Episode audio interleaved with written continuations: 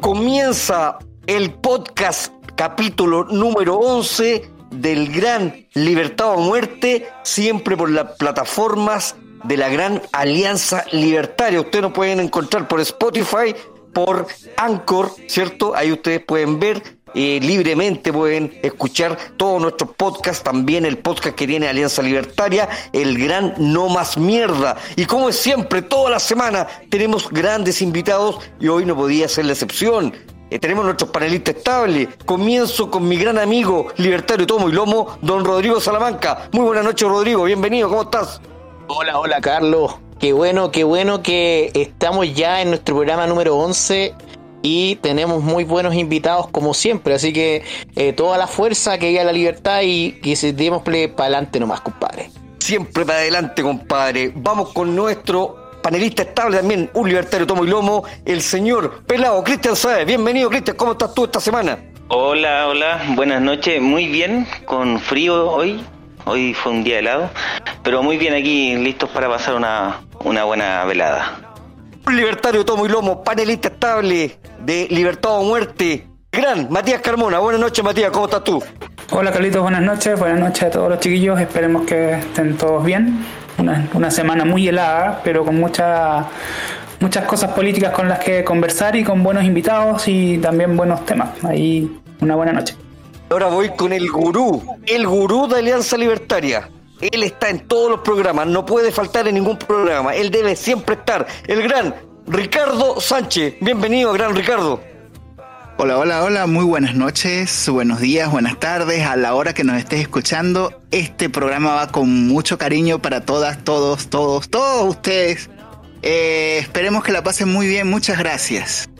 Para el final, nuestro invitado especial de esta noche. Lo vamos a conocer acá en Alianza Libertaria es quien se va a hacer, se va a hacer cargo de la juventud de Alianza Libertaria. Él tiene 16 años, es un estudiante secundario, libertario de tomo y lomo. Participó en todas las manifestaciones del rechazo. Él ahí aportando, eh, estaba él comandando el dron. Todas las imágenes que ustedes podían ver de imágenes aéreas del rechazo fueron producidas por el gran Vicente Picayo. Bienvenido, Vicente. Hola, muy buenas noches, gracias por la invitación. Excelente, Vicente, ¿cómo te encuentras tú? Muy bien, acá yo me estoy conectando desde cerca de Osorno, acá al lado del lago Yanquihue. Venimos acá de vacaciones, así que de acá transmitiendo. envidia, Vicente, ¿dónde estás tú? ¿Te costó mucho llegar? ¿Hubo mucho filtro ah, para poder salir desde Santiago? Cuéntanos. Eh, la verdad es que para nosotros nos vinimos en avión eh, no fue no fue tanto problema. Hubo un problema que mi papá no le funcionaba para sacar el C19 pero igual fue fue como normal. No, no fue tanta demora. ¿Y cuáles eran los requisitos? ¿Solamente el C19 porque era de, de fase 3 a fase 3 o se requería este pase de movilidad? No, si no me equivoco era, era solo 19, C19, no estoy completamente seguro, pero sí, eh, por lo menos igual yo no, yo no tengo pase de movilidad, pero si fuese así igual podía venir porque mi papá lo tiene.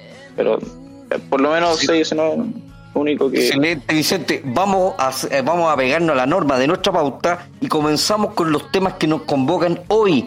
Estado, verdadera revolución cubana, y aquí tenemos una persona que se maneja bien en todos los temas de geopolítica, el señor Ricardo Sánchez. Ricardo, ¿qué nos puede contar de tu experiencia? Eh, ¿Qué es lo que, ha acontecido estas últimas dos semanas eh, respecto a las noticias que hemos recibido acá desde Chile, de Cuba? ¿Qué es lo que tú nos puedes contar?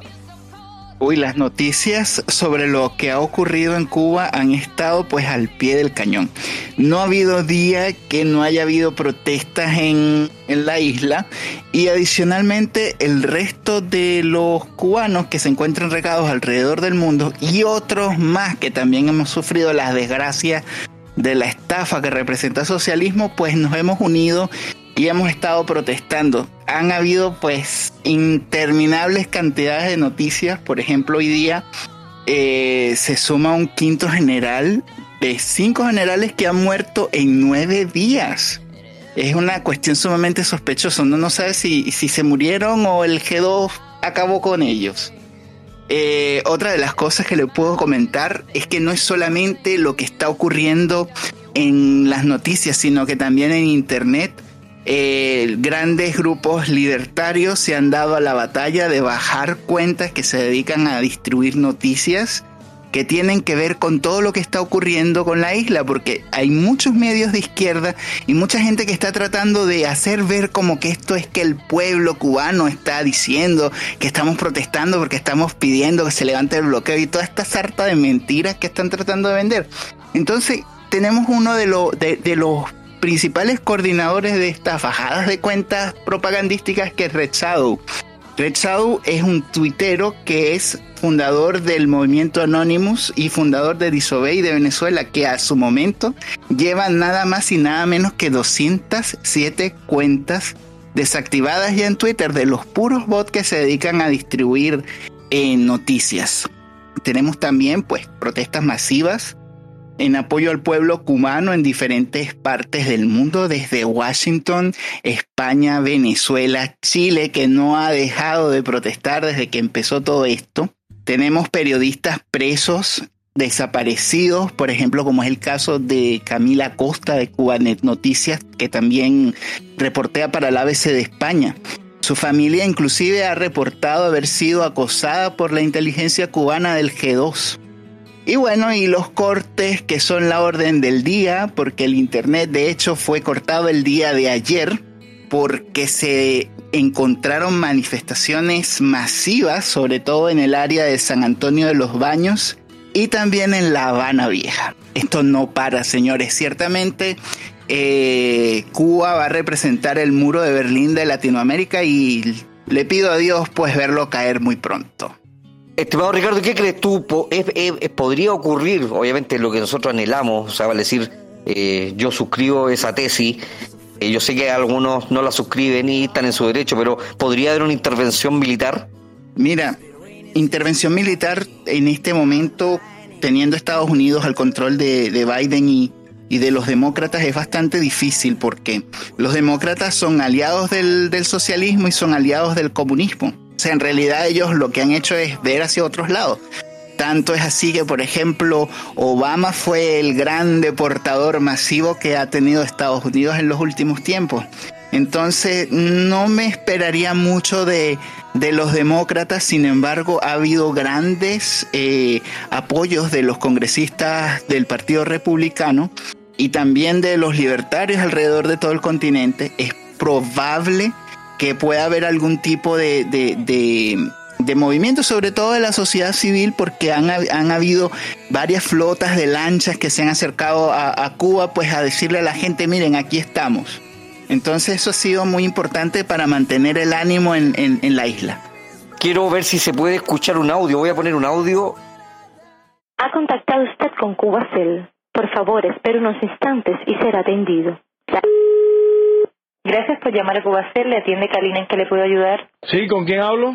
Kalina. Buena, Kalina. Mira, mi nombre es Gilberto. Esa es la tienda donde rentan los teléfonos esos que no tienen cable, los celulares. Los celulares, sí.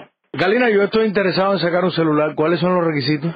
Sí, nosotros, eh, o sea, ofertamos eh, servicio celular a extranjeros en Cuba o cubanos residentes permanentes en el exterior. O sea que si yo soy cubano y vivo aquí en Cuba, no tengo derecho a sacar un celular. Exacto. Kalini, si yo consigo dólares, entonces sí me lo pueden rentar el teléfono, ¿no? El teléfono celular. No, señor.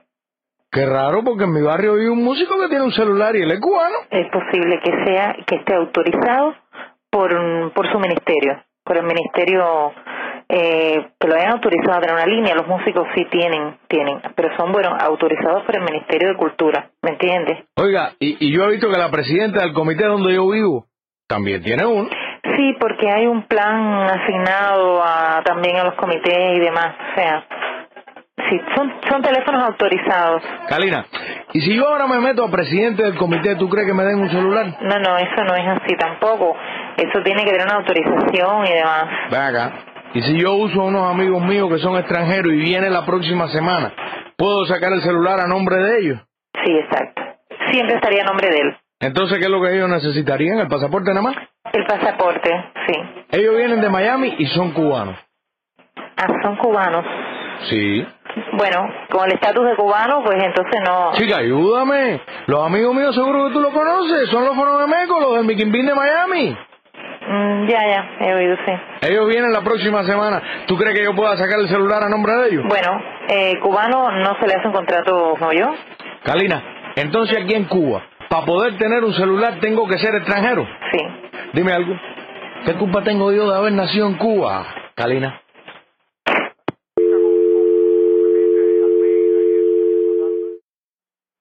Cada buena tarde. Sí, buena, es el supermercado Los Marinos. Sí. Mire, compañero, lo estoy llamando porque necesito unos productos ahí, quiero saber los precios y si los tienen ahí. Depende qué productos son. Bueno, ando buscando el puré de tomate Vitanova, la mayonesa Doña Delicia, mantequilla la vaquita, papel de baño si tienen, ah, y leche condensada Nela. Papel de baño no tenemos. No, leche condensada Nela no, no hay ya. Ya la producción pasó a, a Río Sasa. Se llama la niña ahora la leche condensada. La vaquita, la mantequilla, la vaquita tampoco se está produciendo. Es mantequilla galaxia la que se produce ahora. Pero está hecha aquí en Cuba, ¿no? Sí. Ajá, muy bien. Oiga, y ven acá, ¿qué precio tienen? Es aproximadamente el mismo de que tenía 1.30, 1.10. ¿Y el puré de tomate Vitanova? Vitanova en estos momentos no tenemos. Existen varios tipos de puré de tomate en estos momentos, pero la Vitanova no la hay. Pero se lo fabrican aquí en Cuba, ¿no? Sí, sí. ¿Y frazada de piso? Sí, frazada de piso sí tenemos. ¿Qué precio tiene? 75 centavos. También fabricada en Cuba, ¿no? Sí, sí. El grueso de la producción que comercializamos nosotros es cubano. Perfecto. Entonces puedo pagar con peso cubano, ¿no? No, nosotros trabajamos en divisa. Todo en dólares. Todo en divisa. Ven acá, compadre, ¿cómo es posible que los productos sean cubanos, que nosotros nos paguen el peso cubano y tengamos que comprar el producto cubano en dólares? Cuando usted dice a nosotros, cuando usted dice a nosotros, ¿a quién se refiere? Sí, a nosotros, a nosotros los cubanos, los que vivimos aquí en Cuba, que no tenemos acceso al dólar. Pero usted, disculpe, ¿usted llegó ayer por casualidad? No, yo no llegué ayer, chico.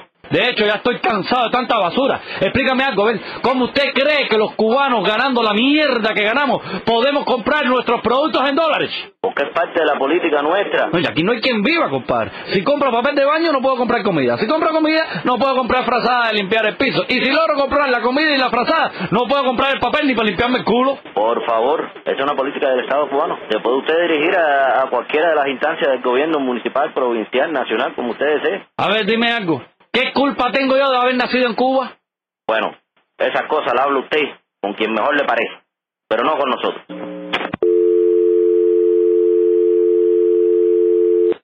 Ahora, Liberty, buenas tardes, que puedo servirle? Sí, bueno, mire, estoy interesado en hacer una reservación. Sepa, buenas tardes. Hola, ¿con quién hablo? Con Judy. Ah, hola, Judy. Mira, estoy llamando para reservar una habitación Sí, ¿para qué fecha? Para este fin de semana que viene ahora. ¿A nombre de quién es la reserva? Miguel González. Miguel González. Judy, déjame decirte una cosa. Mira, lo que sucede es que yo me caso la próxima semana. ¿Tú me entiendes? Entonces, el sueño de mi novia siempre ha sido hospedarse en el Hotel Habana Libre. Entonces, yo quisiera saber cuáles son los requisitos para poder quedarnos ahí. Yo, yo soy cubano y vivo aquí en Cuba. ¿Y ella? Sí, ella también vive aquí en Cuba. Ah, no. O sea, eh, ¿Cómo que no? Si yo tengo un amigo que es ciudadano español y vino a casarse aquí en Cuba y se quedó en ese hotel. pero usted vive aquí en Cuba. Sí, sí, yo, yo vivo en Cuba y ella también vive en Cuba. Usted es cubano y vive en Cuba. Ella también es cubana y vive en Cuba. Sí, yo- pero yo tengo dólares y yo puedo pagar en dólares. Sí, pero bueno, no, no. Eh, eh, está- no está establecido que se hospeden los cubanos aunque sea pagando con dólares.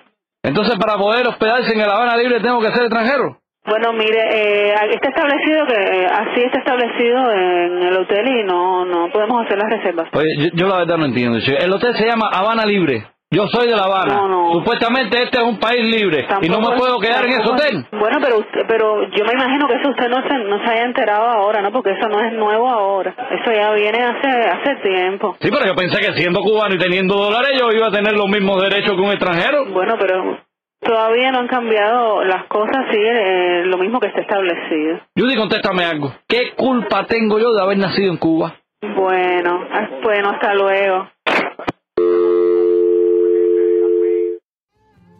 Ahí podemos contextualizar, este audio no tiene más de una semana y ahí se puede contextualizar lo que ocurre hoy en la isla.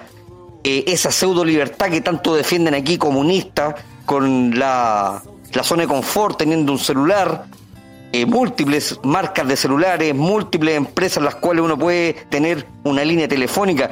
¿Qué, ¿Cuál es tu opinión respecto a estas restricciones, Rodrigo Salamanca? Bueno, eh, ahí se ve claramente lo que pasa cuando cuando la gente no es dueña de sus cosas, cuando te quitan incluso tu derecho fundamental primigenio a la propiedad. Los cubanos viven en la miseria y en La Habana hay hoteles de lujo. Yo estuve viendo, por ejemplo, que hay casas que cuestan más de 5 millones de dólares. Obviamente, un cubano no tiene acceso ni siquiera a acercarse, porque esas casas son o para eh, los, los, parásitos que están en el gobierno o para los, los turistas. Pero la gente en Cuba no tiene derechos, no tiene derechos, viven como esclavos, viven como esclavos. Los productores, entre comillas, los granjeros, gente de campo, ellos cultivan lo que pueden, como pueden, y después llega el gobierno y les paga una miseria. Y ojo, ahí hay otra cosa más. Los mejores productos se los llevan a exportación. Porque sí, hay mucho comercio entre la isla y como dije en el capítulo anterior, con China y con la Unión Europea, principalmente España. A los cubanos les queda lo que sobra, el excedente entre comillas, que es una mierda a los niños, cuando te dicen, por ejemplo, que los niños no pasan hambre, a los niños le dan una bolsa con leche en polvo, una bolsa, una bolsa así de supermercado, por ejemplo, antiguas de esas de plástico, ahí le, le meten la leche hasta los 7 años. Y esa bolsa te tiene que durar el mes completo. ¿Dónde queda esta mentira por parte de la izquierda que dice que los niños en Cuba no pasan hambre? Rodrigo, y agregar que ellos también manejan una JAP, si aquí todos manejamos el concepto que es lo que era la HAP, ¿te acuerdas tú la HAP?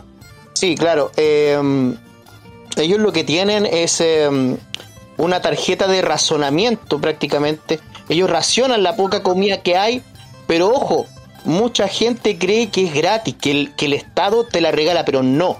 Ellos te dan esa libretita, que es la libreta de abastecimiento creo que le llaman, pero resulta que además de dártela, te la cobran solamente te la venden como, entre comillas, a mitad de precio. Una cosa así. ¿Cuál es tu sentimiento al escuchar este audio, gran Matías Carmona? Pucha, yo.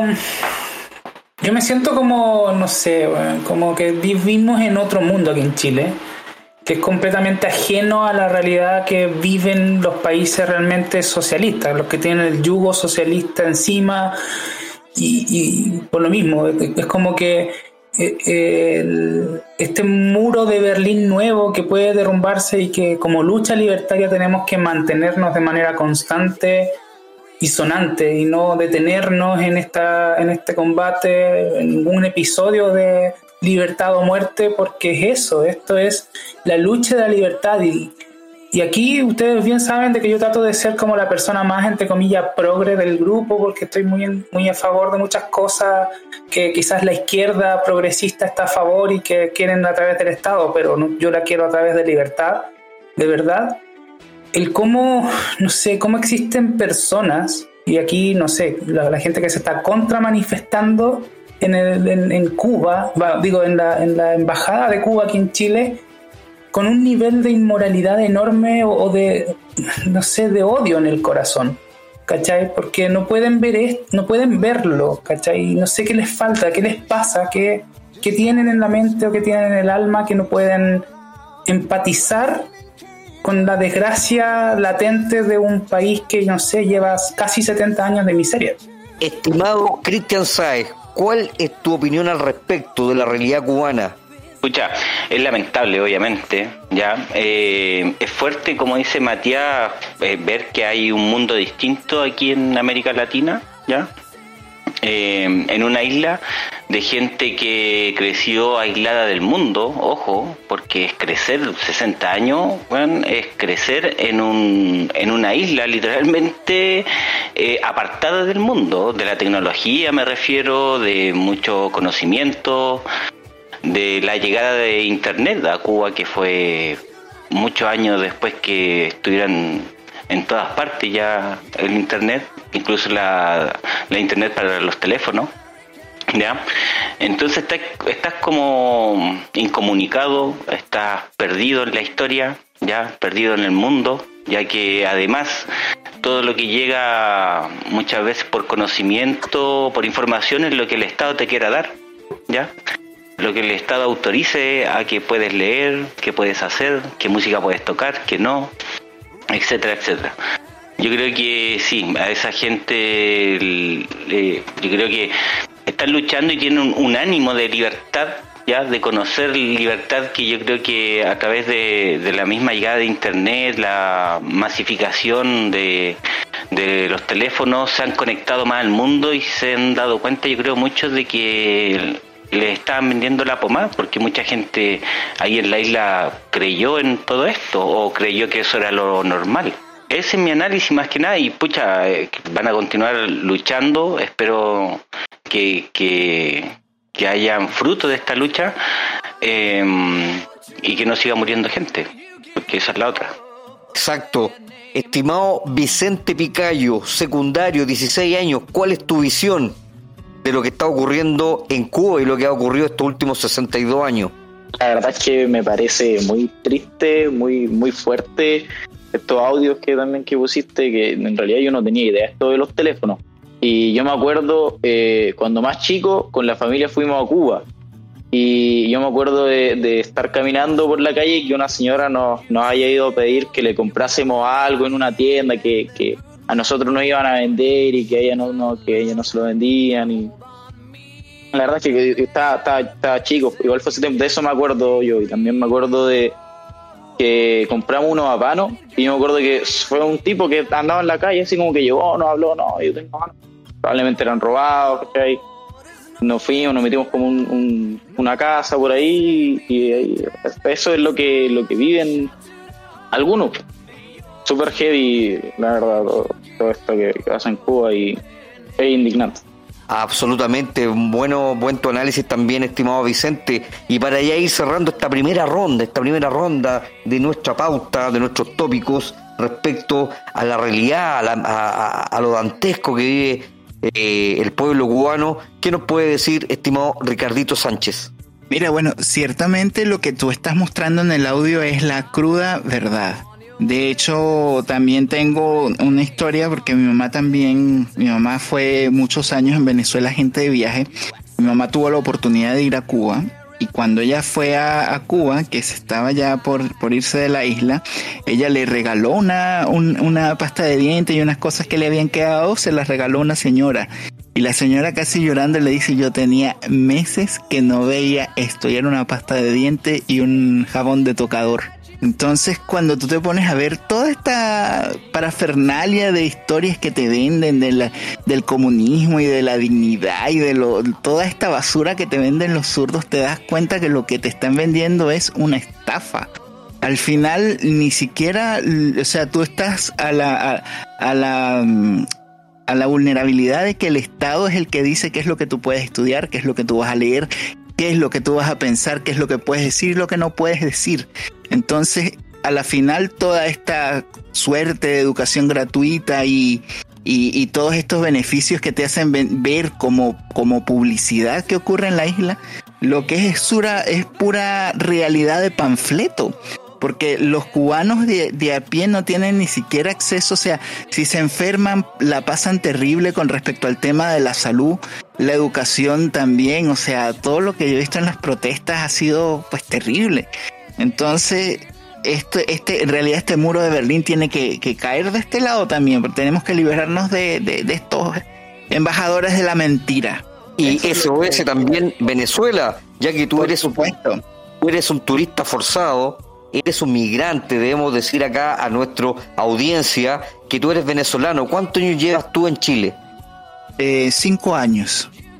Cinco años. ¿Y, y en tu familia, ¿cuál fue la motivación? Porque imagínate, yo siempre cuando converso con gente adversaria, ¿cierto? No enemigos, los veo como adversarios ideológicos, y les digo, oye viejo, uno para cambiarse, yo para cambiarme de comuna, una simple comuna, puta, veis cuántas variables eh, los pros, los contras, costo-beneficio, costo-oportunidad, los objetivos, los objetivos, pucha, me, sirve o no me sirve, a cuánta distancia tengo eh, el, acceso del transporte a llegar a, mi trabajo. Pero imagínate, una familia, el que cambiarse de país.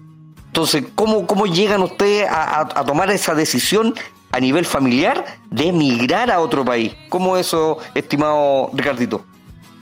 Bueno, es que mira, en mi caso tengo la suerte de, de siempre la, la, migración en mi familia ha sido vista como muy, muy normal y de hecho a Venezuela llegaron muchos extranjeros durante muchos años y en el caso de mi abuela primero se divorció, se, se casó con un panameño y después se casó con un italiano. Entonces siempre había todo el tema de la migración. De hecho, eh, mi familia en Venezuela empezó a migrar eh, en, el, en el 93, al año siguiente de haberse producido el, el intento de, de, golpe de Estado fallido de Hugo Chávez. Entonces ya, ya nosotros como que veníamos oliendo que algo, que algo iba a ocurrir o que algo iba a pasar malo y, y, empezamos como a prepararnos para, para emigrar. Entonces no, no hemos tenido miedo a, a eso. De hecho, eh, mi abuelo cuenta muchas veces que él llegó a Venezuela nada más que con una maleta que era prácticamente de cartón. Entonces, esta suerte, unos que vienen escapando de, la guerra y otros que vienen escapando del socialismo. Entonces, eso, eso es. Obviamente nosotros sabemos y agradecemos al pueblo venezolano que en los años 80 con los brazos abiertos recibió a muchos chilenos cuando Venezuela era el Miami de Sudamérica y recibió a muchos chilenos, eso es, eh, eh, es una certeza. Y obviamente uno le agradece al pueblo venezolano y también uno le hace una contribución cuando están acá, yo siempre converso con muchos eh, venezolanos eh, unas personas muy preparadas, muy educadas, así que tengo una muy buena opinión de los migrantes venezolanos. Eh, ya ir cambiando el tema, eh, tenemos también a, nuestro amigo libertario secundario, 16 años, Vicente Picayo. Ahora sí, Vicente, vamos a conversar, también está dentro de nuestra pauta de hoy, hablar del tema de los secundarios. ¿Cómo tú vives tu realidad como secundario? ¿Cómo llegaste a la idea de la libertad? Entiendo que estás en tercero medio. Cuéntanos un poquito de eso. Así mismo, yo estoy en tercero medio. Eh, la verdad es que como llegué, eh, realmente fue en, en, Instagram. Yo llegué por lo menos a usted acá, al, movimiento, pero a las ideas, la verdad es que fue como un, poco de todo. La verdad es que como igual mi familia eh, es de derecha, tengo mis hermanos, siempre hablo con ellos y, y la verdad es que no, en realidad no te pudiera no te podría decir algo como concreto porque no no, no lo tengo muy ni, ni, yo lo tengo muy claro pero fui como de a poco y, y, me acerqué a usted y después fui a la marcha del rechazo y, y todo muy muy cercano la pasé súper bien se la tomas con el dron y me gusta me gusta hacer esto defender la idea de la libertad porque eh, es lo que Vicente, ¿cómo es tu relación con tus compañeros? Porque entiendo, eh, ¿en qué colegio estás tú estudiando? Yo estoy en el Angels School, que queda en Ñuñoa. Eh, la verdad es que eh, en ese colegio eh, hay mucha influencia por parte de la, de la ACE, de la ACE Chile, y, y el centro de alumnos que está ahí eh, también está completamente de la mano con la ACE, y siempre han hecho actividades de el 11 de septiembre, eh, también funaron, yo me acuerdo, en, en, primero medio, yo cuando pasé a media, eh, el profesor que nosotros teníamos, él lo funaron y, y, lo terminaron echando porque se pusieron afuera, hicieron el, el, este baile, eh, ¿cómo se llama? Em, bueno, el, típico baile que, que hicieron un tiempo que estuvo de moda. ¿Y, ¿Y qué le pasaba? El profe como que tenía problemas con... La culpa no era mía. Eso. Eso era.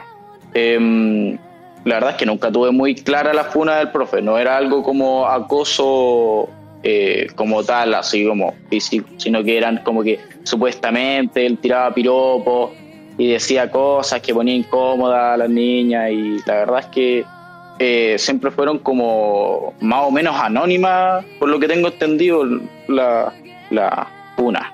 Entonces lo, lo, terminaron echando. Y ahí tuve que cambiar de profe y después tuve como tres profes mismo año. ¿Y, y qué te gusta? Dale, dale, dale, Matías. Sí, eso es lo que quería preguntar. ¿Qué, ¿Qué, te atrae de la idea de la libertad? Porque igual la, la palabra es como que, no sé, po, si te fijáis del lado de nosotros, creemos un poco que la responsabilidad personal también es muy importante. ¿Tú coincides en eso? Sí. ¿Cómo, ¿Cómo lo ves? Sí, obvio, o sea, tener una gran libertad conlleva responsabilidad y mm, ¿por qué me gusta? Mira, ponte, para ser como más específico, a mí siempre, a, última, bueno, últimamente ya me, ha empezado a nacer el gusto, que a mí me gustan las armas y, yo practico airsoft, que para los que no saben el airsoft es como el paintball, por decirlo así, pero con réplicas de, armas que disparan balines y la verdad es que siempre me ha gustado eso y siempre a, lo que son las armas y todo eso siempre como que se le se lo trata como algo malo, como, como que está mal, pero o sea, yo, yo, yo creo que lo, lo, lo, lo que hace malo a, a una persona, o sea, siempre dicen las armas matan, pero los que matan no son las armas, son las personas. Sí, es cierto, es cierto. Bueno, de hecho, parte de la cultura americana eh, está en el hecho de eh, que las armas eh, son un símbolo de libertad. Y yo creo que los latinoamericanos lo hemos estado perdiendo. ¿Y por qué digo lo hemos estado perdiendo? Porque Chile en algún momento sí tuvo esa filosofía. De hecho, habían milicias, habían milicias que armadas, que eran ciudadanos, y que eh, estaban autorizados incluso en la misma constitución de la época. Eh, y obviamente eh, estos grupos se, se agrupan, valga la redundancia, para derrocar a tiranos. Y fueron los tiranos, los tiranos que tuvimos, que hemos tenido en Latinoamérica, los que han desarmado a la gente. Y empezamos con esta retórica buenista de que las armas eh, solamente son para matar, pero no te dicen que las armas también te sirven para defenderte. Exacto, exacto, estimado Rodrigo. ¿Qué nos puede decir, Cristian, con nuestro secundario acá? ¿Qué palabra les puede dar tú de motivación? Eh, eh, tenemos un secundario que está ingresando y va a ser el formador, va a estar liderando nuestras juventudes de la Alianza Libertaria. Eh, nada, por el mejor de los ánimos siempre, sobre todo tan joven. Eso da gusto de que hayan cabros jóvenes, weón, eh, yendo un poco contra, contra la masa, ¿ya? ¿Ok? Siendo un poco más críticos, con un pensamiento crítico, ¿ya? Eh, con sentido común, ¿ya? Con, entendiendo el concepto de lo que es la libertad ¿cachai? Y no sigan las modas, porque finalmente el resto comienza como la moda, porque así es como la forma que tienen de atraerlos, creo yo. Empiezan con las modas y después le empiezan a meter la política, ¿cachai? A esas modas. Entonces los cabros caen, bueno, y como lo hemos visto con profesores, para que hablar el profesor de escuela pública, ¿cachai? Eh, que adoctrinan a los cabros, weón, les cagan toda la onda, los hacen resentidos, weón, todo, ese tipo de malas malas emociones que le llevan a los cabros. Así que no, muy bien, pues yo los eh, felicito a Vicente porque está dando ahí su batalla cultural. El otro día conversábamos y me contaba que, claro, él y un par de amigos más solamente en el curso tienen un pensamiento más político, más, más crítico. El resto es la gente que sigue las modas. ¿Verdad, Vicente? Sí, efectivamente. O sea, eso, yo, yo la verdad es que en mi curso, por decirte así, eh, somos como, yo tengo aquí a mi grupo de amigos y los demás, la verdad es que nada, nada, cero contacto. Además de que, bueno, ahora con esto de de la pandemia, nos separamos en grupos para el colegio. Em, pero no, ¿te pegan ¿Mm? ¿Cómo? ¿Te, pegan, tus funas de repente? ¿O te sentí, te has sentido eh, un poco atacado, de repente en talla también? Sí, hay, específicamente eh, hay un compañero que, que me tiene así como como que me tiene como un pensamiento así de mí, él me tiene como marcado, él, me, me, dice como que fuera nazi, a mí me pasa alguna vez en ah, clase cuando toca hablar. No, eh, me, me, sí, me, y, me tiene mala, sí, sí por, por pensamientos políticos. Pero bueno. Bueno, por ahí tiene que seguir, tiene que seguir firme, ¿no? El gran Ricardo Sánchez, ¿qué mensaje le puede indicar a nuestro secundario, a nuestra juventud de la Alianza Libertaria? Mira, ciertamente la parte más interesante es darte cuenta que no todo lo que te están vendiendo desde el sistema es siempre la verdad. Entonces, ya hoy en día esto de decir que no, sí, yo soy rebelde porque soy de izquierda, no, mentira, la izquierda al final se volvió este nefasto sistema que tenemos que vencer y que derrotar. Entonces, eh, eso pues nos permite primero crear este pensamiento crítico que es tan necesario, eh, cuestionar todo lo que se nos dice e investigar, porque investigar te permite darte cuenta de si lo que te están diciendo es mentira o es verdad. Y esto es muy importante. Y la otra cosa muy interesante que tenemos nosotros los libertarios es que nos encanta investigar. Somos bastante proactivos en ese tema. Entonces, eh, primero entender que somos dueños de nuestro propio destino y que no tenemos que dejarnos, digamos, gobernar por aquello que, que quieran, digamos, estas grandes élites que lo que buscan es controlarnos. Eso sería, digamos, un consejo y una apreciación que le podría dar a, a nuestro amigo. Buen punto de vista, Ricardo, porque ahora realmente los que somos rebeldes somos los defensores de la libertad, defensores del Sí individuo, es. la primera minoría en la tierra. Nosotros somos los que estamos en rebeldía. Hay que decir las cosas bien claritas, estimado Carlos. La izquierda es el sistema. Tal cual, tal cual, Rodrigo. Como lo dijo Johnny Rotten de Sex, Pist- de Sex Pistol sobre Trump. Exacto. Trump el punk, los otros son el sistema. Tal cual. Ese, ese es, eh, esa es la, la, la cumbia, como podríamos decir, estimado gran Vicente Picayo. Así que felicitaciones, viejo. Eh, que estés dando la lucha de la libertad, haciendo batalla cultural desde tu colegio, desde tu curso, con tus amigos, ir corriendo cada día más la cerca de la batalla cultural y nosotros te abrimos los brazos. Bienvenido acá en Alianza Libertaria. La primera característica de todos los que estamos acá en el grupo, todos hacemos algo para dar la batalla cultural. No somos los típicos comentaristas de WhatsApp y que creemos tener la solución país, la solución del mundo, puta, desde la zona de confort, desde un WhatsApp. Acá usted quiere hacer algo, lo propone y lo ejecuta. Tiene la total libertad, así que bienvenido Vicente Picayo, un honor que usted esté con nosotros. Así que pasamos a la siguiente eh, parte de nuestro programa de hoy y vamos a hablar el día viernes se concreta, se concreta lo que ya era de Perogrullo, obviamente era totalmente Perogrullo, la candidatura de la señorita Yanna Proboste. ¿Qué nos puede decir al respecto, estimado Rodrigo Salamanca? Bueno, primero que todo, Carlos, eh, entender que esto era un secreto a voces. Todos sabíamos, todos sabíamos que Yasna Proboste se iba a tirar.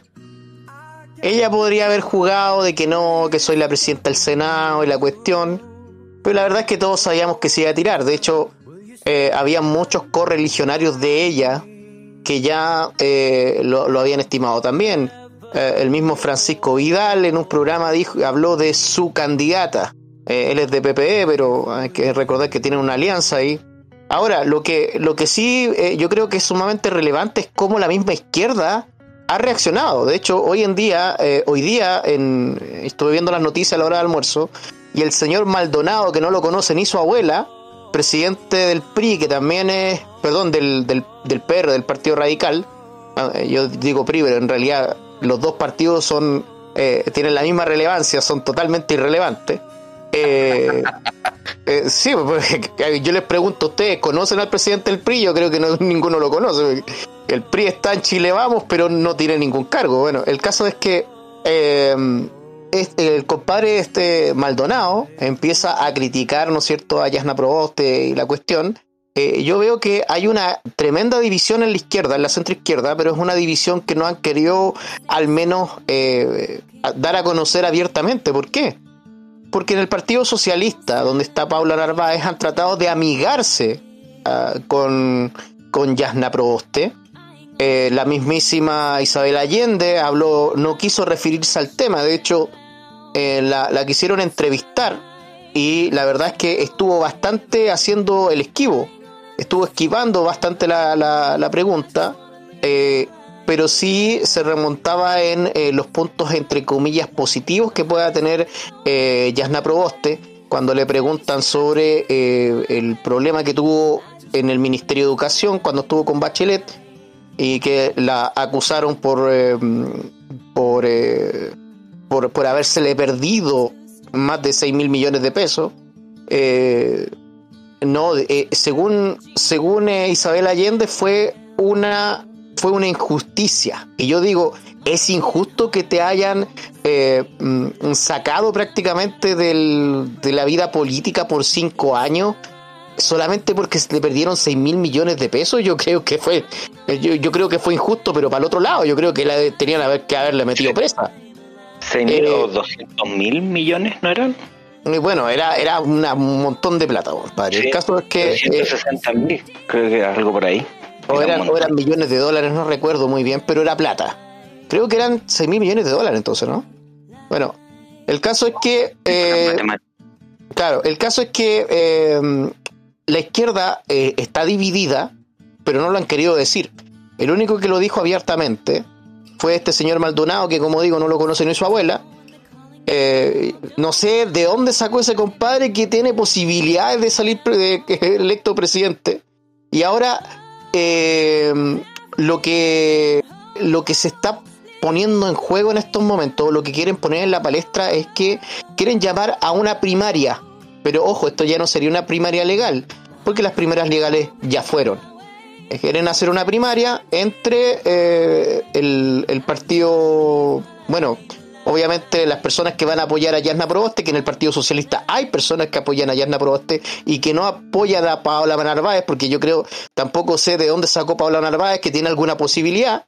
Pero eh, el, el caso es que van a hacer al menos una primaria ahí, donde también estaría compitiendo este señor que no lo conoce ni su abuela, el señor Maldonado.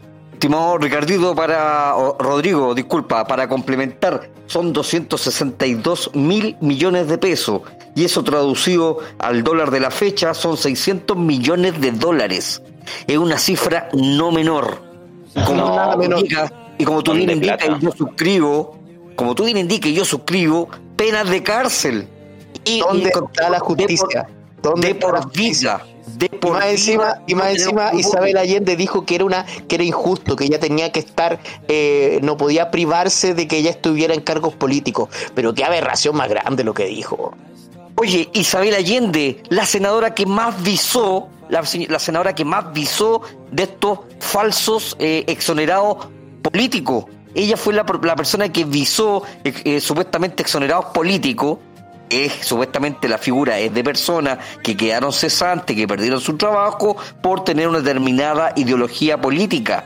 Hizo visado de gente que aún no nacía en la época del gobierno militar, hizo visado de gente que era menor de edad, o sea, vale decir que ni siquiera tenía trabajo y obtuvieron y hoy son falsos exonerados políticos que aún siguen recibiendo dinero. Del O sea, bolsillo nuestro. de todos nosotros. ¿Qué nos puede decir de esto, estimado Christian Saez? No, eso es, bueno, este, este tipo de casos eh, de Yasna eh, nos muestran la, la corta memoria que tenemos, ya, como que la gente se le olvida que esta galla eh, bajo su su, ¿cómo se dice? Su cargo, ya desaparecieron 260 mil millones de pesos, ya. Y, y el otro día veía una entrevista y decían que Puta, finalmente eh, la Contraloría no, no sé si terminó de investigar, pero la cuestión quedó en nada. O sea, esa plata se perdió y desapareció, nadie pagó por esa plata, la cuestión era. ¿Cachai? Entonces, y ahora que la estén eh, candidateando, yo no le veo ninguna posibilidad. Ya, yo a, ella como candidata en sí, mm, aparte de, de- sus errores, ¿cachai? Eh, no le veo ninguna posibilidad como, como candidata. No, no, no la veo que, que vaya a ser un peso. Yo creo que más que nada el ruido que se está generando con ella pero no creo que sea de, los de los candidatos que va a estar ahí, yo creo, en la contienda. ¿Ya? Eh, nada, eso con ella, en realidad, eh, destacar la mala memoria que tenemos en este país, como se nos olvida la gente que, que roba, que malgasta el dinero público, el dinero de todos nosotros, y de pronto reaparecen en un par de meses, ya son candidatas a algo, ocupan un puesto, ocupan un cargo y son candidatos a, a la presidencia. No, eso es una vergüenza, una vergüenza yo creo. ¿Qué opinión tiene al respecto, estimado Matías Carmona? Puta, yo coincido con todos ustedes, chiquillos. Yo, igual aquí, bueno, somos todos libertarios, así que como que estamos hablando entre gente que coincidimos al menos en ese aspecto. Pero solo para pa, hincar el, el, dedo en la llaga en ese, en ese tema y, bueno, dense cuenta aquellos que están tan confiados de que el Estado es la solución de las cosas, de que a través del Estado se pueden lograr las libertades y esto es un palo para la gente del Partido Liberal, que es muy de izquierda y piensa así, de que es a través del Estado que se logran las libertades. Y mm, también, no sé, pues para la, la, mm, la gente que, no sé, que, que, que, cree que, es, que la solución es un político, que la solución es que otro lo haga por ti, la solución es que cada uno lo hagamos por nosotros mismos. Sí, mira, eh, hay, hay, una cosa ahí también, eh, Matías. El Partido Liberal, el Partido Liberal que ya no está en el Frente Amplio, ahora no sé si se cambiaron el nombre, pero ahora se hacen llamar Partido Liberal Nuevo Trato. ¿ya? Y están apoyando efectivamente a Yasna Proboste. De hecho, están en, en esa coalición eh, junto con los socialistas. Pero ahora, como te digo, viene este tema del, de, la, de la primaria entre ellos. Hay que, hay que decir además que ellos toman este nombre de nuevo trato haciendo referencia al New Deal, al New Deal que, pasó en Estados Unidos. Y el New Deal fue una, una cuestión súper keynesiana que supuestamente eh, ayudó a la Gran Depresión y toda esa cuestión, y lo cual es falso porque eh, eso salió mucho después. ¿Cuál es tu opinión, Ricardito Sánchez? Bueno, ¿cómo será este, esta historia que los políticos muchas veces se coluden entre ellos como para que uno se olvide de dónde salió el dinero o los casos de corrupción que ellos mismos se han ido tapándose entre ellos? Entonces, cuando tú vienes a ver la idea de que tú debes promover estas, estas ideas de que no haya olvido para los casos de corrupción y seguidamente que aquellos políticos que sean atrapados en casos de corrupción no puedan presentarse más nunca a, seguir robando de la teta del Estado. Es, completamente inmoral. Absolutamente, Vicente. ¿Qué puedes tú decir? ¿Cuál es tu opinión respecto a, esta candidata? Igualmente coincido mucho con usted, esto es impresentable. Lamentablemente no es la primera vez que ha pasado algo así, tampoco pues creo que será la última. Y sí, ahí yo también creo que cuando se cometan, cuando ocurran cosas así, este, tipo de gente no debería poder ni candidatearse ni para presidente, ni, ni para la, tampoco para ser presidente del Senado. Y la verdad es que eh, hablando de, elecciones, igual tampoco creo que, mm, eh, tenga mucho peso, la verdad. Que, por lo menos a mí no me suena mucho como candidata. Yo no voto, pero por lo menos a mí y a quienes conozco no, no suena mucho ese nombre. Sí, yo coincido ahí contigo y con Cristian, de ser de pitonizo y pensar que en el futuro no, no, le va a ir muy bien. Yo creo que va a tener el escueto porcentaje que tuvo, por ejemplo, en las constituyentes, este, que este mismo grupo de la nueva mayoría, no sé cómo se llamaban, la, el sueño constituyente, no sé cómo era. Constituyentes se llaman ahora. Exacto, entonces, y a ellos les fue peor que la antigua derecha, entonces prácticamente van a tener lo que se merecen, yo creo, en la presidencial. Cristian Sáez, para ir cerrando el tema, Yanna Proboste, ¿cuál es tu opinión? Eh, nada, como les contaba, creo que, como dicen los muchachos acá, es impresentable. Ya es un es una candidata que no, no le veo, como, como le decía, futuro. Eh, lo que se me había quedado en el tintero son la, estas elecciones, estas primarias que, que están que están eh, programando eh, que en realidad no tienen como no, no, no sé cuál es el fin ya porque como son por cuenta propia por así decirlo eh, no, no están no tienes cómo controlar los votos de la gente ya puedes llevar un registro pero no tienen el padrón electoral ¿ya? Entonces, yo no sé qué, es lo que esperan ahí sacar, o sea, no creo que sea una votación muy limpia, porque yo podría ir y votar en votaciones de, de candidatos o votar por quizás por más de algún candidato, porque yo creo que como no están ni siquiera en línea, podría ir a distintos centros de votación a votar. El tema que dice Cristian es súper válido. ¿Por qué razón? Porque como ya dije previamente, eh, las primarias legales ya fueron. Esas fueron las del CERVEL donde no participó eh, esta coalición de unidad constituyente. Y esta sería unas primarias, como dicen, abiertas, que están fuera del plazo legal, y donde cualquiera puede ir a votar. Y ahora ni siquiera sabes si lo que tú vas a votar eh, significa en algún caso que vaya a tener alguna relevancia o, que se vaya a ser respetado. No tienes certeza de eso. Ahora, yo invito a todos nuestros queridísimos auditores que cuando se abran estas primarias eh, abiertas, que por favor voten por el señor Maldonado, porque ese compadre no sale ni a la vuelta de la esquina. Así que... Bien, buenas recomendaciones, estimado Rodrigo. Muy buenas recomendaciones. Pasamos al otro tema del tópico que lo hizo nuestro gran eh, amigo Matías Carmona y él nos, nos expuso ¿Estado constituyente o Estado prostituyente? ¿Qué nos puede decir Matías Carmona de este tema que usted planteó? Ay, no sé, yo creo que igual esa cuestión de que todavía no pueden entrar la, la prensa a, mostrar lo que está pasando allá adentro y de que igual está bastante sesgado un poco la, las cosas que salen.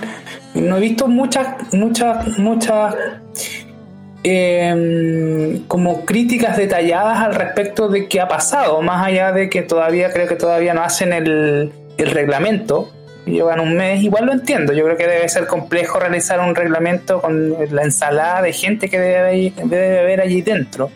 Entonces igual soy un poco empático con la mesa, pero también se regodean en tonteras. Cada, cada, cada intervención, que imagínense, son ciento y tantas personas y ciento y tantas personas teniendo como dos minutos para hablar es escueta y muchos la dedican a cosas como este, como hacer establecimiento al respecto de cosas de opiniones políticas que no les competen.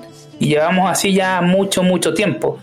Eh, también siento de que hay conversa hay, ciertas eh, como conversaciones que por ejemplo esta, esta chica la Tere Marinovich que es muy buena y hay una chica que yo mandé una, un, un extracto de por WhatsApp, eh, no sé si, si, recuerdan esta constituyente cuál era, que también hace intervenciones muy buenas, que se llama Catherine Montealegre, ¿ya? Que, que, es muy clara y muy concisa y tiene esos dos minutos y en dos minutos pega el palo. ¿Cachai? Como que hay un corto en YouTube que deberían revisar en el cual eh, tanto a la Tere como a esta chica la, la, presidenta la censura, como que no quiere que hable sobre ciertos temas y eso también es muy, muy peculiar. ¿Qué puede decir al respecto, estimado Cristian Sáez? Eh, completamente de acuerdo con Matías. Eh, bueno, hemos eh, seguido viendo este circo constituyente, que yo creo que era más o menos lo que nos imaginábamos. Y ya al estar completando un mes de trabajo, entre comillas, eh, vemos que no hay nada. De hecho, yo no he escuchado en ningún medio que se esté discutiendo sobre un tema que tenga que ver con o que sea constitucional. Ya que haya, no, eh, es como dice Matías, peleas chicas de política que, que ellos no deberían estar hablando, ¿cachai? No, no, o no se deberían estar preocupando. Eh, otros quejándose porque no le pagan los sueldos, por el almuerzo, porque le falta plata para la amplificación, para salir a hacer, bueno, para salir a hacer como terreno. ¿Por qué salir a hacer terreno? ¿Cachai? No, y esa agua que se los paguen. No sé, yo creo que estamos, y esto va, va a continuar. Esto, este mes pasó rapidito, ya, tuvimos hartas cosas. El otro mes yo creo que va a continuar. La pregunta es en qué momento nos vamos a comenzar todos a aburrir, ¿cachai? De, de esto, porque yo creo que va a ser constante. Ya, el otro mes también vamos a estar llenos de, de noticias graciosas sobre esta gente, pero como, como dije en algún capítulo por ahí anterior, eh, yo creo que esto va a terminar por que la gente se va a terminar aburriendo y, y, y capaz que en un plebiscito de salida se pueda dar que se rechace con, con todo esto. Quedan todavía un par de meses, vamos a ver cómo nos va. Excelente palabras, palabras, estimado Cristian Saez. Ricardito Sánchez, ¿cuál es tu opinión al respecto? Bueno, imagínate, todo el tiempo que lleva el, el, la convención constitucional y todavía no han hecho pero ni la portada del trabajo.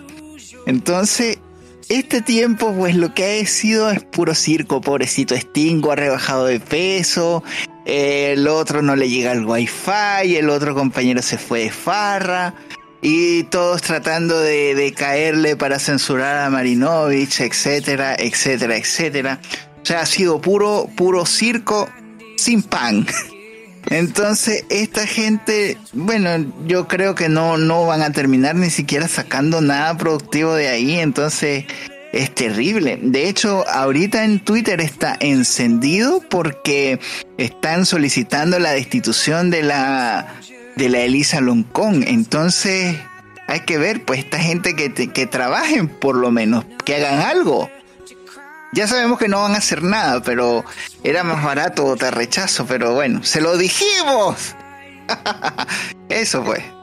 Exactamente, todos los que estábamos ahí votando rechazo sabíamos que se venía esta lluvia de monserga, de verborrea, de circo, era totalmente previsible y predecible, pero eh, la gente está encebada, esa es la realidad, y es por eso que lamentablemente el rechazo tuvo un 22% versus el, el 78%, pero ojalá que ahora sí todos apoyen el rechazo de salida que debe ser un hecho material. ¿Qué nos puede decir Vicente Picayo de cuál es tu opinión como secundario, 16 años, joven, que siempre está, se, está, se está informando?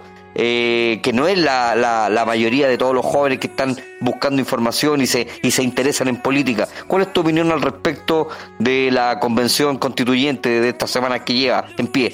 Odrio, tremendo circo, o sea, primero con lo del el indulto que querían hacer, después que ahí están haciendo las sesiones en Mapungun, eh, bueno, eh, de partida lo de los, los años reservados, o sea, todo esto de que tenga que ser 50-50, que hay que dejarle un espacio a esto, esto, otro, o sea, en, en, su totalidad, todo me parece que se ha hecho súper mal, o sea, por ejemplo, salía eh, Beatriz Sánchez hablando, hubo un día que no se pudo sesionar por el distanciamiento social y la, cuestión, y después una foto y todo ahí al Instagram eh, con, lo, con todos los amigos de, de, de, los constituyentes, comiendo, sin la mascarilla, o sea, es súper doble cara el discurso, y completo circo.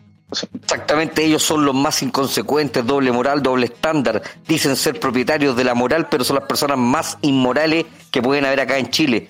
Eh, ¿Qué opinión tienen ustedes, estimado grupo de Alianza Libertaria, de la constituyente Loreto Vidal? Dice, dejo la lista del pueblo porque yo no voy por la ley del talión. ¿Qué opinión tiene de esto Rodrigo Salamanca, de esta deserción que ha ocurrido esta última semana, de ya en la segunda de personas que están y, postularon con la lista del pueblo, pero ya no se sienten identificadas por la forma de, cómo la lleva la lista del pueblo, eh, de, de, ser el ojo por ojo, como que andan con una sed de venganza. ¿Qué dices tú, Rodriguito? Primero que todo, decir, Carlos, que eh, en base a lo que yo he estado estudiando el tema de esta señora, eh, conocida como Rosana o como Loreto, porque se llama Rosana Loreto Vidal. Resulta que no son dos personas, sino tres. Tres mujeres ya han renunciado a la lista del pueblo, los nombres no los tengo muy claros, pero eh, obviamente se están dando cuenta del carácter autoritario y además que no se hace, no se hace lo que, lo que se supone que tenían que hacer. O sea, eh, esta señora Loreto, eh, en, la entrevista que le hacen, dice que ella fue elegida para escribir una nueva constitución y no para meterse en otras cosas. Ojo, estos tipos, en vez de estar trabajando en el reglamento, que se hizo una comisión, que no sé cómo ha avanzado esa cosa, ahora también están hablando de que tienen que hacer otra carta abierta para ponerse en contra y manifestar su descontento con el tratado del TTP-11. O sea, ¿qué tienen que ver ellos con tratados internacionales? Porque resulta que ellos dicen que si van a hacer una nueva constitución, no se pueden firmar tratados internacionales hasta que esta nueva constitución esté, eh, esté firmada y esté legalizada por el pueblo. Y yo pregunto, ¿no será esta una artimaña más porque ellos en las protestas ya se pusieron en contra del TTP-11 y estoy absolutamente seguro que no tienen puta idea ni siquiera lo que es. Simplemente porque lo vieron en la calle. Ustedes recuerden ahí las calles todas rayadas. No al TTP-11. Y estoy seguro que la mayoría de esas buenas no tienen idea lo que es. Bueno, entonces, esta gente le gusta meterse en temas que no les competen. Esos son temas que le compete a el Parlamento, no a ellos. Ahora, quería, eh, para terminar, quería eh, hablar de un tema que me parece súper complicado, súper complicado. Y es que yo acabo de ver, antes de esta, mm, antes de que empezásemos el programa, la entrevista que le hicieron a Jorge Sharp en CNN. Y en esa entrevista, Jorge Sharp dice que él no va a ser candidato, pero que él está llamando a la lista del pueblo a tirar un candidato en conjunto.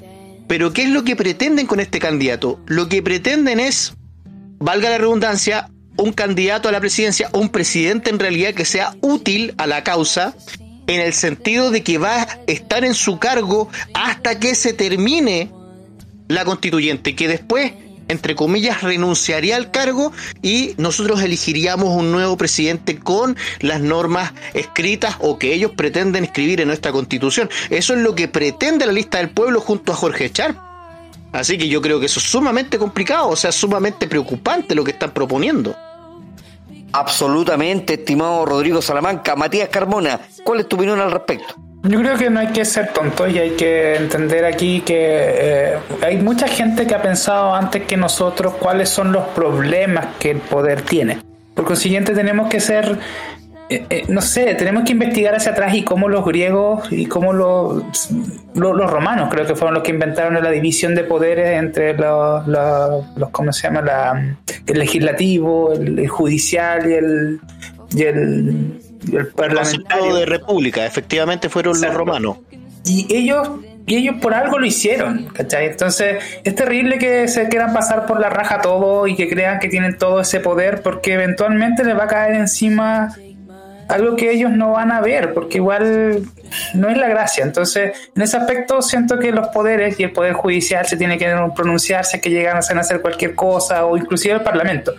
Y aquí, por lo mismo, la, reflexión va a eso, no, perder las elecciones en las ideas, principalmente, no perder la batalla de las ideas y seguir peleándolas, no perder las elecciones importantes, que es la presidenciable que se viene, que es la que se dedica a la seguridad y justicia, que es lo principal, y la, la de legisladores. Ahora, sí es importante, quizás me gustaría dejar el tema ahí para que, que, opinen el que quiera tomar la pelota. Eh, la reforma judicial. La reforma judicial es clave porque es, es la verdadera reforma que necesitamos en Chile, es la verdadera reforma libertaria que tenemos que poner porque en la medida que tengamos buena justicia, el resto no importa tanto. Pues la justicia decide y si son buenos jueces, bueno, no hay, no hay ningún gran problema. Hay que ser, eh, pelear eso, jueces sensatos y que funcione. Absolutamente de acuerdo, Matías. La única reforma, la única reforma que nosotros deberíamos haber tenido es la reforma al Poder Judicial en estricto rigor es una reforma al Código Penal, porque el Código Penal data de 1874, si es que me equivoco en algún año más o menos, pero el Código Penal no ha tenido reforma, lo que hubo fue una reforma al procedimiento penal, ¿cachai? Que la reforma procesal penal, como se indica, que fue impulsada por en esos momentos la ministra de Justicia Soledad Alvear, que fue la que le dio este matiz garantista, garantista pero al delincuente y totalmente de protección a las víctimas. Y me voy a, unir acá y, y le voy a mandar todo nuestro apoyo a los dos carabineros que fueron nuevamente hoy día heridos y emboscados y al trabajador de la zona de Carahue dos carabineros nuevamente gravemente heridos en Carahue. Esto sucede todos los días y esto se sigue relativizando. Acá en Santiago los medios tradicionales, los medios sesgados, tendenciosos, ni una noticia, ni una, ni, ni, ni diez segundos de lo que acontece en la zona de la macro zona sur eh, del narcoterrorismo que está acechando a toda esa gente y ojo que siguen corriendo ellos, siguen corriendo la cerca, se están acercando, van avanzando eh, de región en región, ya van llegando a la región de los lagos, eh, ya se ha sabido de, de tomas de terreno en la región de los lagos. ¿Qué nos puede decir esto, estimado Cristian Saez? Eh, bueno, no, con respecto a lo del sur no estoy tan enchufado, me quedé pensando en lo de los constituyentes y esto de, de, tomarse estas atribuciones que no tienen, de meterse en distintos temas, ¿cachai? Eh, tratar de influir en otros poderes del Estado, cuando finalmente esta gente fue elegida es para que simplemente redacten una propuesta de constitución, ¿cachai? Porque mm, como hay un plebiscito de salida, ni siquiera puede ser válida. ¿Ya? Y ese es todo, toda su labor y ese es el mundo donde ellos tienen que estar, ¿cachai? Preocupados. No estar eh, enviando cartas para detener tratados internacionales, para anular otros, para dejar libre a criminales, etcétera, etcétera. No, no tienen ese poder, nunca lo han tenido. Pero tienen la opinión pública. Entonces, como esta gente usa esos temas, hay gente que cree realmente que ellos tienen el poder para hacer ese tipo de cosas o para tomarse esas atribuciones y los apoya. Y ahí tienen el apoyo de la, de la opinión pública. Eso, me había quedado pensando en ese tema, sorry. Excelente, no, bien, Cristian Saez, excelentes palabras, la suscribo 100%. Ricardo Sánchez, no había que ser astrólogo, no había que ser la tía Yolanda Sultana, weón, tirar las cartas para ver lo que iba a pasar con esta convención prostituyente, porque esto ocurrió en Venezuela. ¿Qué nos puedes contar tú? Porque esto eh, eh, era evidente que iba a pasar, que se iban a tomar atribuciones por las cuales no fueron elegidos.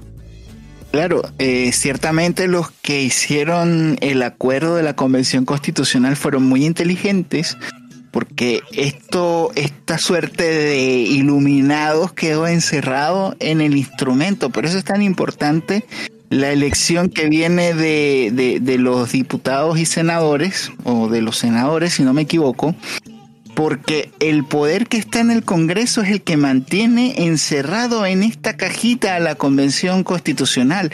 Ni siquiera en Venezuela se armó un circo de esta de, de, este tamaño, ¿no? En realidad, eh, y por eso era tan importante entender la diferencia entre una asamblea constituyente y una convención constitucional, y ciertamente, bueno, de, de, de, los peores males o de los, o, de los menos malos, pues tenemos este menos malo, pero igual está haciendo el circo, pero con todas las bambalinas necesarias, o sea, no le han parado nada al show.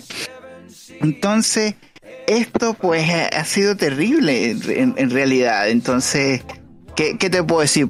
Es más, cuando la gente te venga con el cuento de que han perdido dinero de la FP y que las pensiones se han deteriorado y todo esto, dile que los políticos fueron los que te cagaron la pensión. Porque tú has perdido, o sea, ha perdido dinero de la gente que está próxima a jubilarse porque nadie quiere invertir en el país porque no hay confianza de lo que pueda suceder con Chile en el futuro. Entonces tú dependes, el mercado depende de la confianza y la confianza la, la da la estabilidad y la estabilidad que ha tenido Chile en los últimos años ha sido muy importante y eso lo, ha sido lo que ha permitido crecer y lo que ha permitido atraer inversión. Entonces si tú estás todo desesperado porque no sabes qué va a pasar en el país y estás buscando para dónde chucha te vas a ir, al final lo que tienes es la desgracia de un retiro, otro retiro, otro retiro. ¿Y quién va a invertir en Chile? Entonces, por eso es que cuando tú conozcas a un empresario, un emprendedor, una persona que quiera emprender y crecer, esta persona está, está tratando de construir un futuro y a esta persona hay que apoyarla. Por eso es que es tan importante que, de que este circo no continúe o en todo caso frenarlo en el referéndum de salida. Esta sería mi opinión.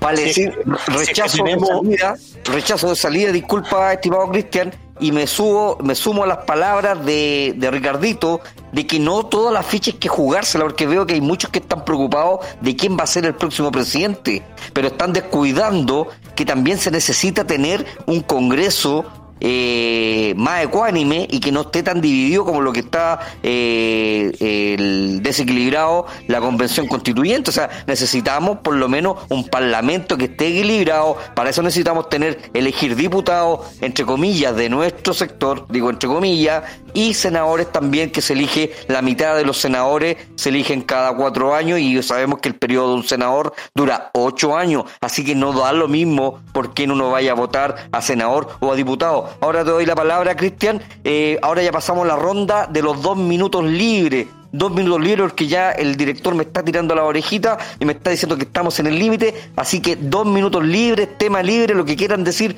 los invitados. Parto con usted, estimado Cristian Saez. Eh, nada, continuando con el tema, voy a ocupar mi- mis dos minutos para eso.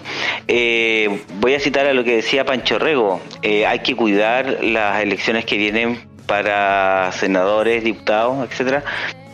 Eh, ¿Por qué? Porque ellos pueden abrir esta cajita, como, como dice Ricardo, eh, de la convención a la asamblea. ¿Ya? Eh, y ahí nos vamos a la B. Así que ojo en esas elecciones, más que en la de presidente, yo creo que hay que tener ojo en esas elecciones, de que el Congreso esté más o menos equilibrado, porque si nos salen como nos salieron los constituyentes en la- en las elecciones, eh, nos vamos a la B. Los vamos a la B, pero rapidito. Eso. Gracias por tus palabras, estimado Cristian Sáez. Gracias por participar también. Te agradezco que estés martes a martes teniendo, ocupando tu tiempo libre, estando con nosotros acá, hablando de la actualidad, de la contingencia. Voy con mi gran amigo Vicente Picayo. ¿Cuál es tu, eh, vale decir, dos minutos libres, lo que tú quieras decir? Este es el momento de tema libre, lo que tú quieras decir. Dos minutos. La verdad es que hoy día eh, también me, me gustaría recalcar que supe hace poco que la, la señora eh, Fabiola Campillay eh, se estaba tirando ahora por la lista del pueblo para senadora. Que la verdad es que eso me parece me parece súper mal, súper eh, terrible porque yo lo veo como que una aprovechación, o sea, primero por parte de la lista del pueblo, que fueron ellos quienes se acercaron a ella, por lo que tengo entendido. Y eso es literalmente casi que aprovecharse de que, claro, como a ella le ocurrió esto, este, este problema que tuvo, eh, ahí hubo un, aprovechamiento para sacar eh, un candidato político para la para senador.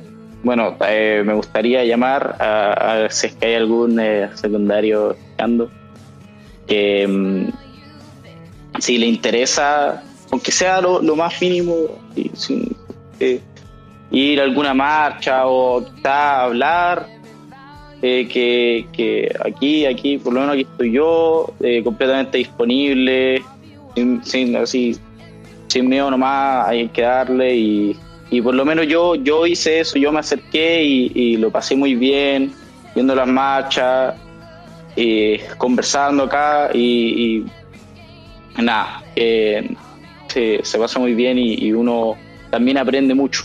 Vicente Picayo, ¿cuáles son tus redes sociales, el Instagram? ¿A dónde te puede ubicar las personas que quieran debatir, que son secundarios, que tienen ideas partiendo por el desde, que son ideas del sentido común? Si aquí nosotros no somos, no tenemos ideas, no somos marcianos.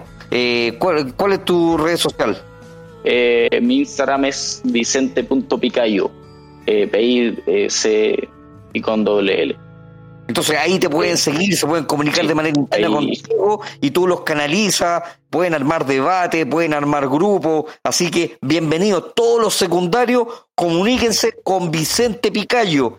Él es el, el que está liderando ahora el equipo de secundarios, de secundarios de la Gran Alianza Libertaria. Sus dos minutos libres, gran Matías Carmona, adelante. Sí, no sé si alcanzo a tomarme dos minutos, pero igual bacán, me gustó mucho el, el episodio, siento que pudimos hablar sobre temas muy importantes.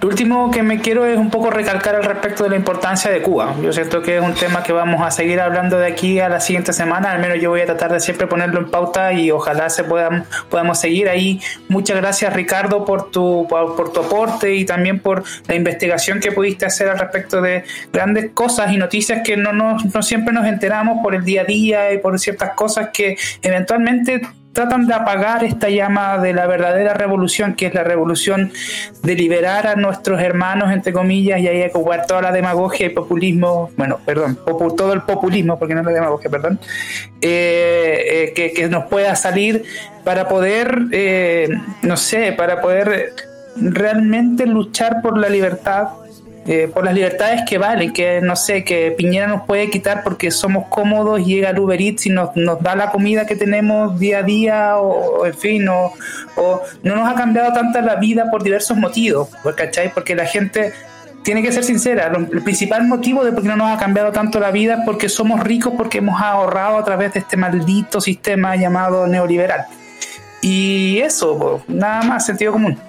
Excelentes palabras, Matías Carmona. Suscribo total y absolutamente. Va a estar siempre en los tópicos el tema de Cuba, porque Cuba será el nuevo muro en el cual todos los libertarios, todos los defensores de la libertad, los defensores del sentido común, vamos a aportar un granito de arena para que Cuba, el pueblo cubano, tenga su libertad, al igual que nuestros amigos venezolanos. Voy con mi gran amigo Rodrigo Salamanca, sus 120 segundos libre, diga lo que usted quiera.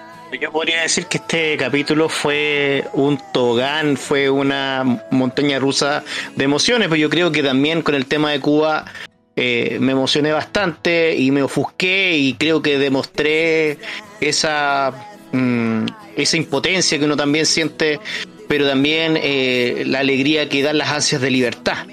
Eh, por otra parte, me tiene muy preocupado el, el tema de que la lista del pueblo esté maquinando desde las sombras eh, utilizar a eh, la presidencia y es por, lo cual no deberían ganar eh, mm, para para garantizar que su constitución sea la constitución de Chile porque ellos ya la dicen así sabiendo que simplemente es una propuesta de constitución.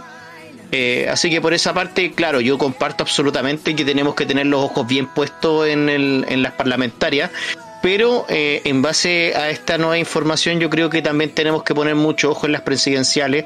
Obviamente las, parlamentarias son mucho más importantes, pero eh, hay que tener ojo ahí porque o tenemos Chile o no tenemos Chile, o tenemos país o no tenemos país y ya nos estaríamos viendo por allá en alguna otra parte del mundo. Para ir cerrando nuestro programa de hoy, que estuvo vertiginoso, como lo bien lo indicaba Rodrigo Salamanca, fue un tobogán de emociones. Nos vamos con sus 120 segundos libre. Estimado Ricardo Sánchez, adelante. Bueno, y como vamos viendo, pues todas las noticias van ocurriendo minuto a minuto. En este momento, nuestros amigos de la diestra acaban de informar que para el sábado 31 de julio a las 11 de la mañana frente al consulado de Cuba va a haber un acto donde pues aquí en Chile vamos a poder seguir apoyando al pueblo cubano que sigue en la búsqueda de su libertad. Eh, no nos podemos distraer, el que se distrae pierde y recuerda que el que te insulte en Twitter tienes derecho a denunciarlo. Por favor, hay que frenar a estos bots que están repartiendo noticias falsas es necesario la colaboración de todos y bueno, la libertad hay que defenderla en todos los espacios. Estoy muy contento de haber podido participar en este programa con ustedes. Síganme en arroba y nos escuchamos en un próximo programa. Muchas gracias. Nosotros felices siempre de, contar contigo, estimado Ricardo Sánchez. Usted es una persona que tiene que estar en todos los programas y ha pasado por todos los programas de la Gran Alianza Libertaria. Sus aportes siempre son muy bienvenidos. Eh, así que, como es de costumbre, y todos los martes nos despedimos, eh, cada vez que grabamos este programa podcast de Libertad o Muerte con nuestra gran arenga libertaria, el Viva la Libertad Grajo. Así que todo el grupo, todos juntos, a la una, a la cuenta de dos y a las tres. ¡Viva la Libertad Grajo! ¡Viva la Libertad Mierda! Termina un nuevo programa de Libertad o Muerte. ¡Chau, chau, chau, chau, chau, chau, chau!